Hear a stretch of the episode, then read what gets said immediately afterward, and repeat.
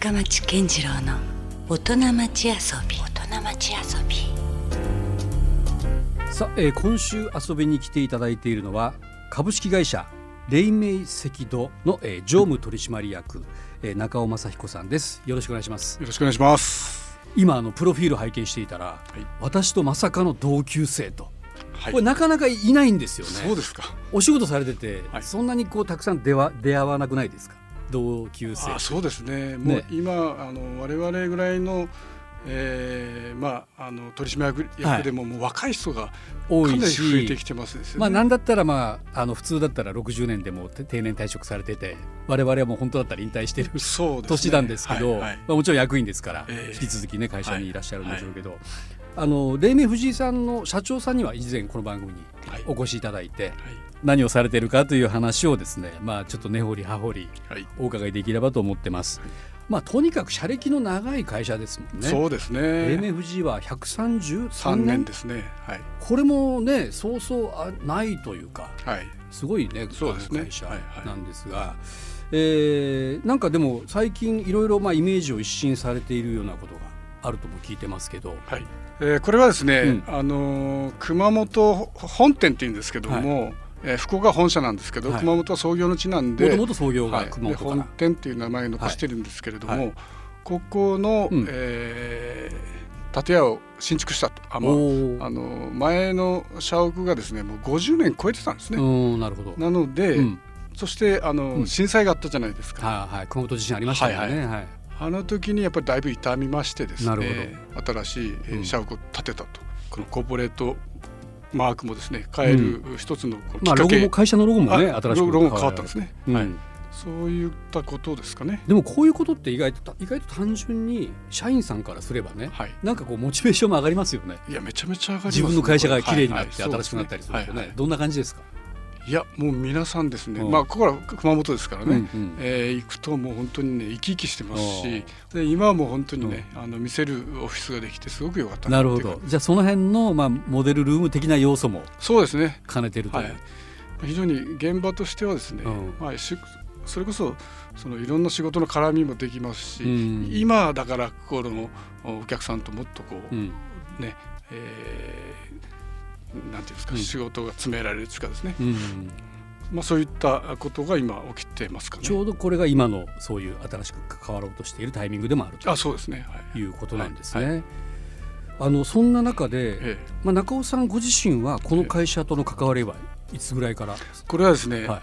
えー今、えー創業133年ですよね、ちょうど僕100周年の時に、うん。えー中途で入ってるんですね。あ。中途で入られてたんですか、はいはいはい。なるほど。うん。はいうん。でもうそれこそ33年、うん4年経ってるわけですけどね、うんうん。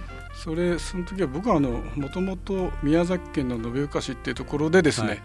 えーまあ、中学あ高校までですね、うん。そこにいて、うん。それからまあちょっと学校に行ったりして、うん。えーまあちょっと職を、何件か行って、うん。えーそして延岡の、えーあ黎明富士の延岡営業所で、えーまあ、入社したといった形ですかね。なるほど、はい、えーそれは何かきっかけがあったんですか？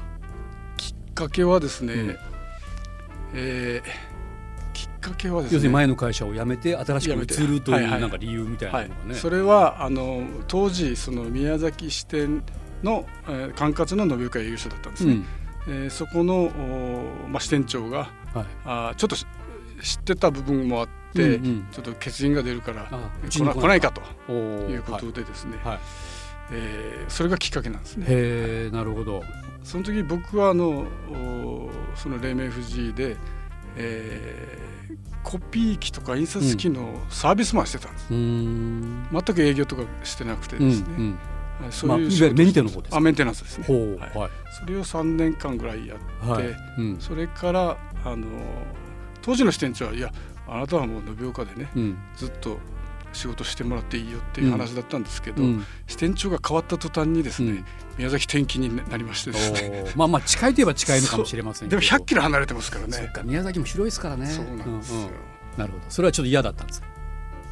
嫌でしたね。ただまあ会社のねそれはもうよくある話ななんですすけど。いや僕はずっとここにいていいよって言われてきた入ったんですからっつって、はい。はいうんまあ、それはうまくいかなくてですね、うん。それからまあ宮崎に行ったっていう話いやでもですよ、はい。今やもうその経営者の一人に入ってるわけだから。そうなんですよ。それ最初そう思ってました？いや全然未来の自分がそうなる思ってないです。ですよね。ぼ僕はこのあ入れていただいたその支店長さんの,、うん、の、ね、顔を潰さないようにうん。しっかりやればいいかなと思って、うん。もうこう地味に延岡でですね、うん。じゃあもう周りがそのなんか放っておかなかったというかだんだんそういうふうなことにあやっぱね性格でしょうかね。あの、うん、僕はあのメンテナンス向いてないなと思いながら。そうなんですか。もともともともとも向いてないなと思いながら片手間でやってた営業がですね、はいえーまあ、結構片手間でやるからこそこの営業うまくいくんですよ。ああのーちょっと深いですね。いやいやあのですね、えー営業ってノルマがあるじゃないですか、で僕サービスマンなんで、はい。ノルマなんかほんの少しです。よ、うんでだからこそもうなんか自由にこう、うん。うんあの縛りがない分。そうです。営業活動できるわけですね、はい。えーノルマ持ってる人はもうあ売り上げ上げるといかんっつってうん。一生懸命、えー走り回るんですけど、うんうん。僕なんかやっぱりメンテナンスして遠くまで行くわけです僻地に、うん。僻地に行く時間がもったいなくてですね、うん。その間こう飛び込み営業とか、まあ、今そんなまあ、福岡あたりじゃもう飛び込み営業みたいなのはないんですよ。さすがに最近あんま聞かないはい、ですね。それでもうあのピンポンとしたら「あいらねえよ」って言われて終わりなんですけど昔はやっぱりそういったことであの飛び込み営業をですねう。んずっとやってたやつがうん。たまたまうん。売れたんですね。ヒットした。ん だへそうすると宮崎に来いという話になるわけですね。うん。非常に困りましたねだからね。いやいやでもなんかもうなるべくしてじゃないですか。ある意味ね。いやその頃僕そこで思わぬ才能を開花して。いやもういゆっくりしたかったですねその文化で。まあでも意外とそういう話多いですよね。ね。自分がこうガンガンガンガン頑張って目指した方向に行くというようなことよりも全然そうじゃなかったけどもいつの間にかなんかそういう状況にね、そうですね。なだから僕っているという。えー入ったのが28歳で、うん。営業を始め、まあ、宮崎に行って営業してくださいって言われた時が31歳なんですね。うん、だからもうもう一番でも油が乗ってくる初めの頃いやただですね、うんその大学生っていうのは22歳ではい。営業を始めるじゃないですか、うん。だからもう10年ぐらい経ってるわけですよ、うん。その中で僕初めて営業行くわけですから、えー僕の年下のやつがベテランがいてほど。うん。あこいつに負けちゃいかんなと思ってですね、うんうん。それから一生懸命なんかなんか営業しましたね。あーだから遅れて入ってるそう分ですそうです。ちょっとただ年下にはやっぱ負けられるなっていう話でですね、割と負けず嫌いですか？そうでしょうかね、うん。はい。うんまあでもそういうところがでも実際ね こう。そうしてと。ただですね、うん。まあこれ社長も聞いてるからあれだけど僕は自分のためにしか仕事してなかったんですうん。それはたまたま会社のためになったっちゅう。でもそれ一番いいいいと思いますよ。そうですかね、うん。そうですね。だから、うん。家族がですねその頃僕転勤させられた頃、うん、3人目がお腹に入ってて、うん。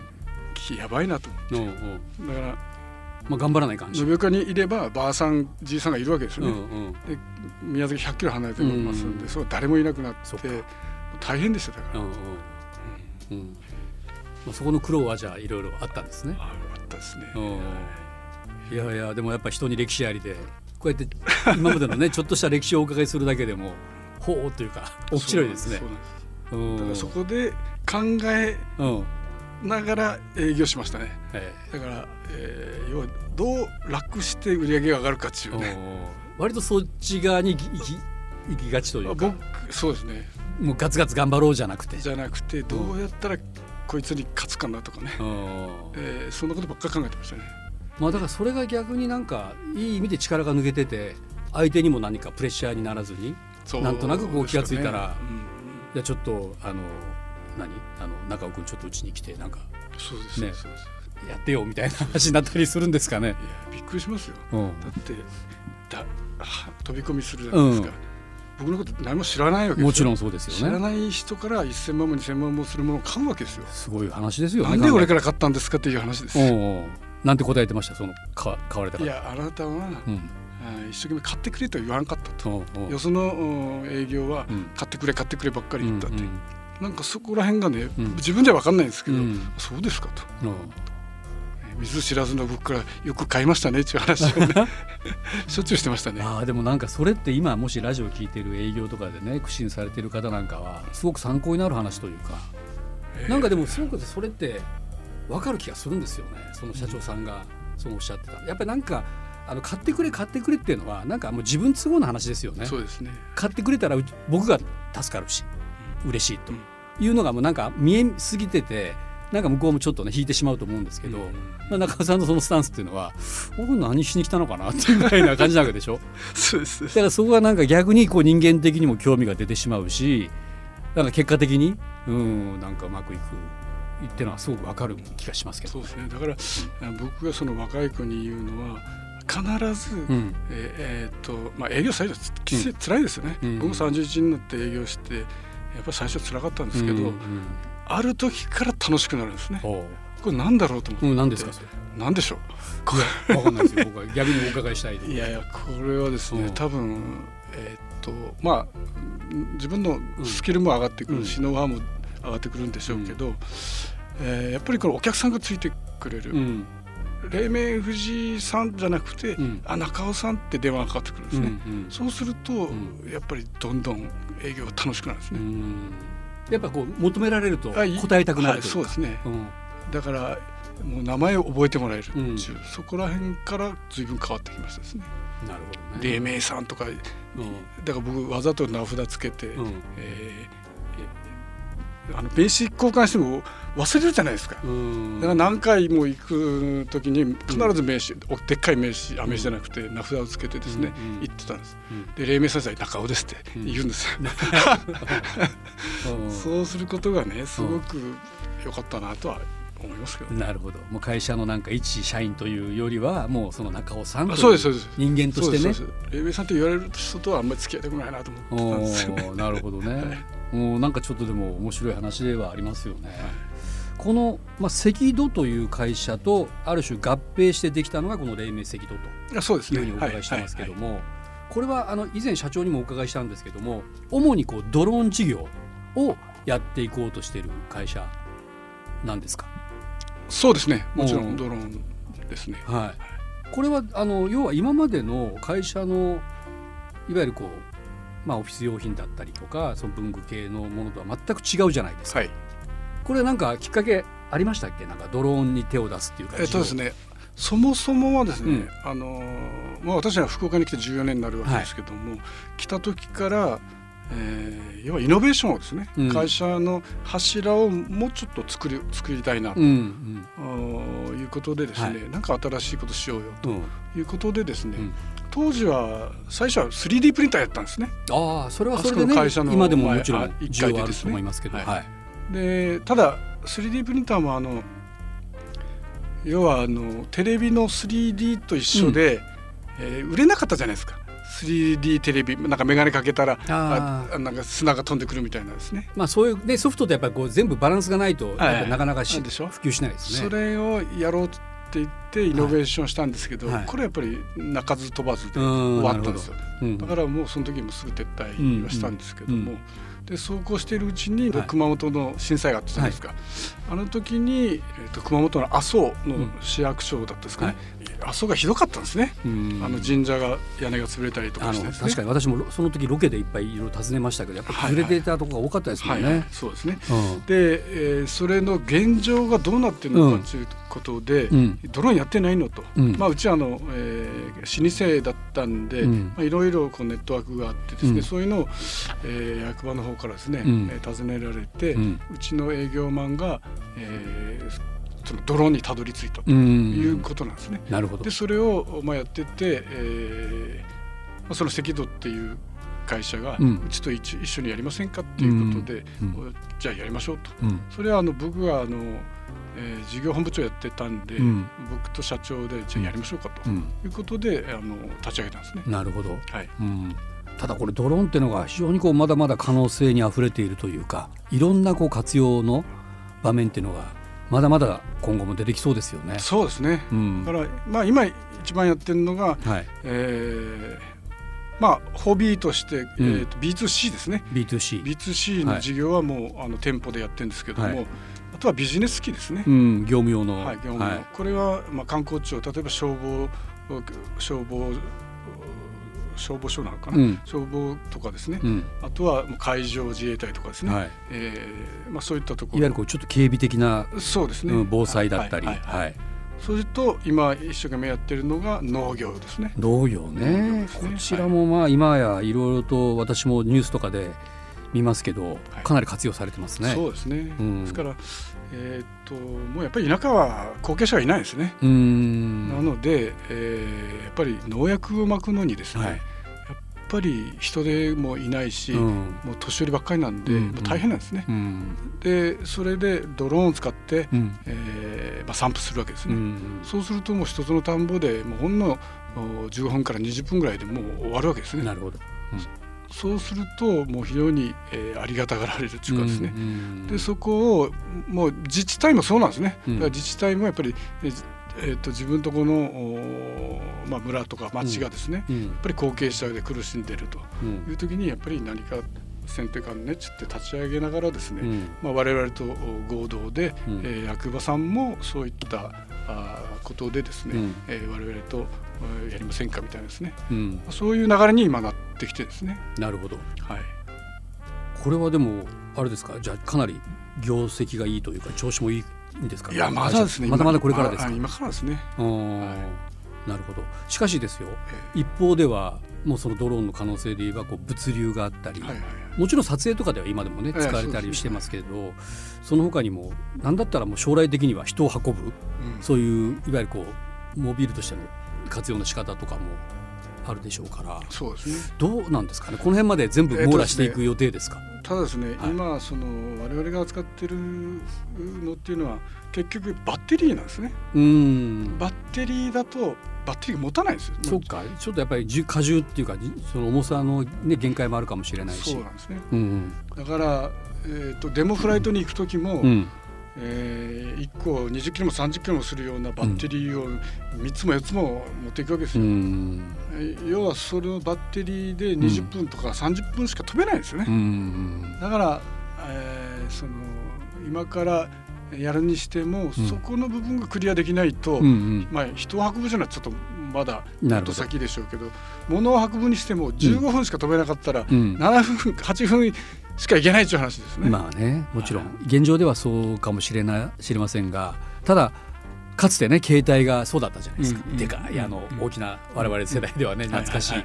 ものがもうわずか充電しても10分20分しか使えないというところに始まるさん待ってください、はい、僕らの頃って何もなかったじゃないですか。いやなかったです。もう携帯がまずなかったじゃないですか、ね、ポケベルもなかったもんね。そう途中からポケベルが出始めて、はいはい、でだんだんもうそれがもう日進月歩でどんどんこう変わっていったじゃないですか、はい。だからドローンもきっとね、うん、なんか今はまあせいぜい2 3 0分しか飛べないけどっていう話ありましたけど、はい。はい、なんかまたここの5年10年で大きくまたテクノロジーの進歩はあるんじゃないか。な。蓄電池の性能が良くなればですね、うん、もうちょっと遠くまで飛ばせれるし、うん、ただやっぱ荷重が重いものはやっぱやっぱ電気電気食うからですね、うん、それはまだ厳しいだろうなと。まあそこはまだ可能性の。今あの、うん、熊本にもですね、多少あの島にやったりする実験はしてたりするんですよね。なるほど、ね、ただ言ったようにもう本当にバッテリーが15分とか20分なんで、うん、海に墜落してもしょうがないじゃないですか。まあ、そうですね、うん、まあ、そういう機能の問題はあるとはいえ、うん、あの今その現状以外現状ではその農業以外の活用は何が可能性を感じていらっしゃいますか？えっとですね、えっと水中ドローンっていうのもありますよ。水中。はい潜水艦無人潜水艦みたいな。それなんか広がりそうですねまたね、うん、だからあの船底のメンテナンス。今船底はどうなってるのかそれ一回一回潜ってもしょうがないじゃないですか。まあたまに今今やってるんでしょうけどね、あの辺にそのあのなんですかね、うん、富士壺とか牡蠣とかついてる。なんかよくそれをねあの洗浄してそうそうだからそれを今どういう状況になってるかとかですね。そういうのになんか多分か活用してるんだと思います空中のみならず水中ドローンも、もうすでにあるんですか？ありますあります。なるほどね。その辺で言うとまたなんかぐっと広世界がね、ですよね、うん、広がりそうな感じはありますね。でこれえあの、えー、変な話ですけど、うん、そのオーストラリアなんか行くと,、えー、とサメが出るわけですよ。はい、あの普通の寄港している船ですね、そこに人が潜ってもしょうがないじゃないですか、うんうん、危なくて、なんかそういうのはすごくなんか活用しがいがあるんじゃないかなでも日本もそのうちなんかサメが普通に回遊するようなそうですね。ね異常気象だし、はい、そうなるとた多分商売うまくいくような気がします、ね、いやなんかねだからその辺の可能性もう可能性しかなくないですかこれ。このドローン事業は。僕は全然あると思いますねね。うんだ素晴らしいな。だから僕はその、うん、やっぱこれも、うん、あの他の機械と一緒で、うん、物売ってもしょうがないんですよ。だからコンテンツをやっぱ売らないとね、うん、ダメなんですこういう使い方がありますよ。そうです。だから、えーと、ドローンってやっぱりあの日本でいうと3月4月に桜が咲くじゃないですか、あれをねこう撮っていくとですね、うん、めちゃめちゃ感動しますよね。あの映像を見たら、うん、ああいったのとかですね、うん、例えば卒業アルバムだとかですね、なんかそういうコンテンツの会社ドローンの会社だけじゃなくて、うんうん、そういう映像とかですね、うん、そういったところを立ち上げたいなと思っていやだってそのね今映画もそうだしいろんなまあ場面でドローンの映像っていうのが、まあ、当たり前のようにねそうなんです。使われてるから。だからこの放送を聞いててね、うん、いや我こそはっていう人はちょっと、うん、来てほしいなと思ってなるほど。我々と一緒にやりませんかと、うんその映像のお仕事をですね、うん。やっぱりねドローンで映す映像でいいじゃないですかいや、ね、やっぱりなんかね普通だと見れないようなアングルから。滝の高いところからでずっと見るとかですね、うんうん、今までだとできないじゃないですか、まあ、ヘリコプター飛ばすのかあどうなるか知りませんけど、ね、花火大会は下から見るしかなかったものが空中から見れたりとかね、はいはいいろいろ今なんかでもね花火大会よりドローンの ねこの間なんかやってましたね、うん、やってますよいろいろだドローンそのものがもう花火代わりになってたりする場合もあるしね、はい。はい、まあ、そこら辺までちょっとたどり着けないと思うけど。いやいや映像のとこはね。いや映像は可能性ありますよ、ね、例えば小学校中学校高校とかですね、うん、運動会にしろ、写真もあってもいいけどそういうなんかね、うん、あの動画も残したらどうかなとかね、思ったりするわけですね。昔はそういう空中撮影とか相当お金かかってたはずなのにね。それもすごくね、はいはい、リーズナブルに使えますからね、はい、まあ、この辺とちょっとね今後のまた動向にはちょっと気になるところではありますが。えー、どうでしょう？やっぱり一般の方にこの黎明富士あるいは黎明赤道さんを知っていただくには、うん、やはりこうドローンから入っていただくのが一番今いいんですかね？えー、黎明石とはもちろんドローンの会社なんで、はい。うん、えー、ぜひあのお店に来ていただいてですね。これ古門戸町にねそうですね。DJI の認定ストア、はい、福岡博多っていうのがあります、はい、あの中須川端駅にですね、うん、えー、降りると、はい。えー、改札の前にうちの会社のですね、うん、えー、新しくなこのロゴがですねドンってあるんです。そうなんですね。今、それがあるんですね、はいまあ、そそれはいいんですけどそこから大体5分から、まあそうですね。遅い人でも10分でですね。はい、いけますいけます。でショールームがありますよね。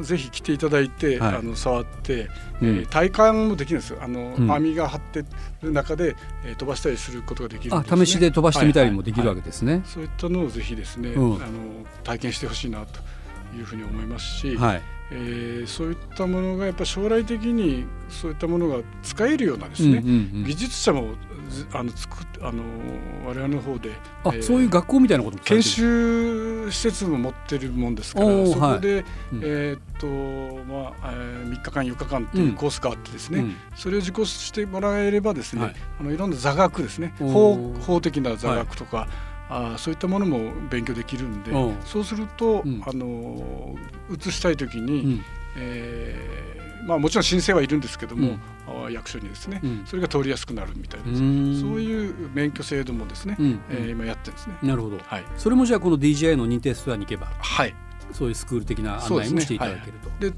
はい、後々その運転免許証みたいなやつが発行になった時もそれがあれば、うん、えー、まあなんか優遇多分できると思うのでですね。なるほど。まあぜひそういうのを活用していただければありがたいなとじゃあそのドローンの可能性に興味がある方はね。そうですね。ぜひ、はい、DJI 認定ストア、はい、福岡博多までお越しください。はいさあ中尾さんじゃあ引き続き来週もゲストとしてよろしくお願いします。はいよろしくお願いします。はいということで今夜のゲストは、えー、株式会社黎明赤道常務取締役の中尾正彦さんでした。ありがとうございました。ありがとうございました。LoveFM Podcast LoveFM のホームページではポッドキャストを配信中。スマートフォンやオーディオプレイヤーを使えばいつでもどこでも LoveFM が楽しめます。LoveFM.co.jp にアクセスしてくださいね。LoveFM Podcast